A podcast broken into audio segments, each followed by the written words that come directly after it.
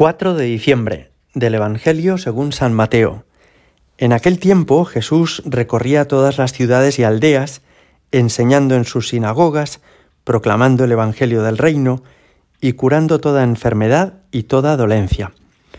Al ver a las muchedumbres, se compadecía de ellas porque estaban extenuadas y abandonadas, como ovejas que no tienen pastor.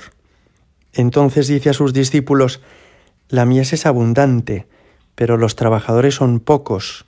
Rogad pues al Señor de la mies que mande trabajadores a su mies.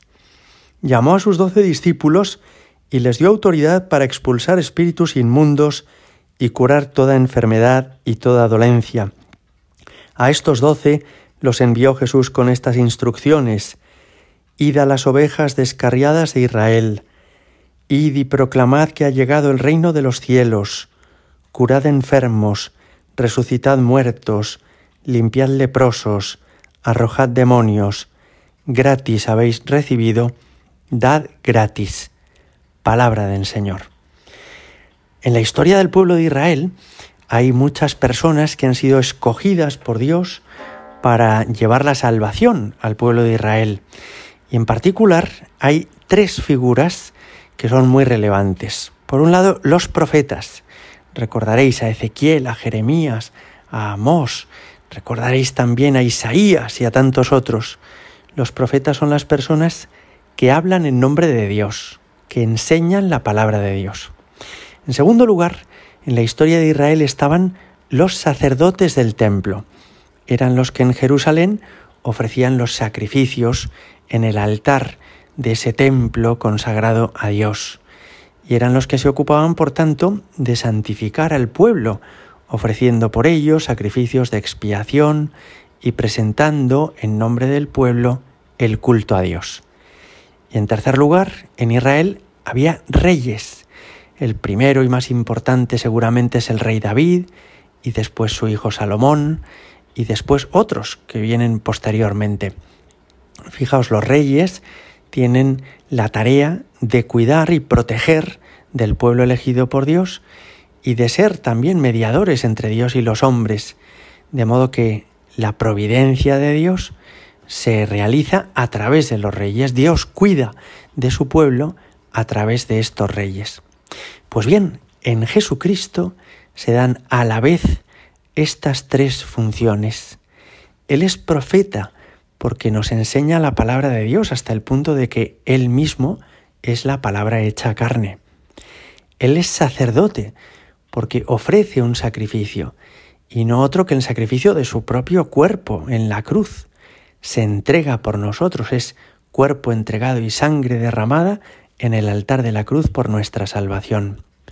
Y Él es rey también, porque cuida de su familia y de su pueblo, que es la Iglesia, como un buen pastor de sus ovejas.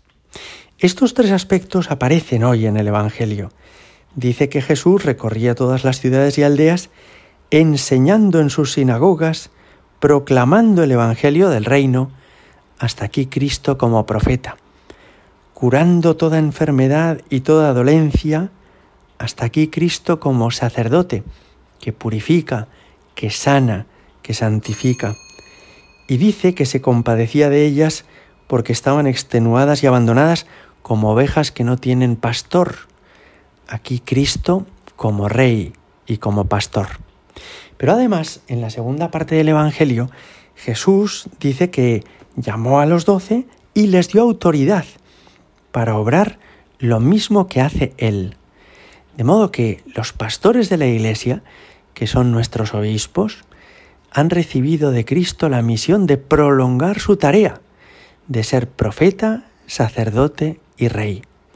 Y fijaos que el modo que tienen de presentarse ante nosotros de alguna manera simboliza esta misión que Jesucristo les ha encargado, porque son profetas, llevan una mitra, que es ese gorro puntiagudo que era el símbolo de los doctores que enseñaban porque son sacerdotes, se revisten de ornamentos sagrados para celebrar los sacramentos, y porque son pastor, con Cristo buen pastor, llevan un báculo, que es un bastón, como el que llevan los pastores que apacientan a las ovejas.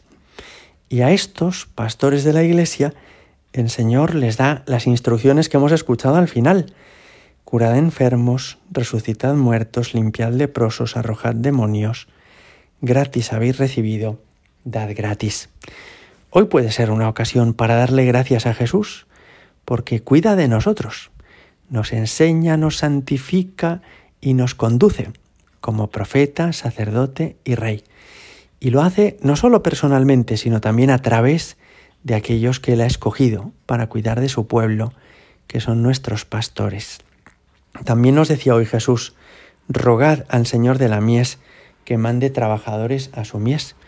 Y efectivamente, hay en la iglesia mucha necesidad de pastores. Hay muchos pueblos que ya no tienen un sacerdote para celebrar la misa a diario.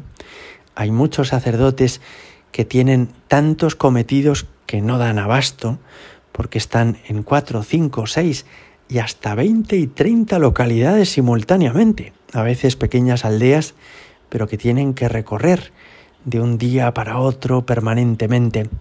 Hoy Jesús nos dice que roguemos al dueño de la mies que mande trabajadores a su mies.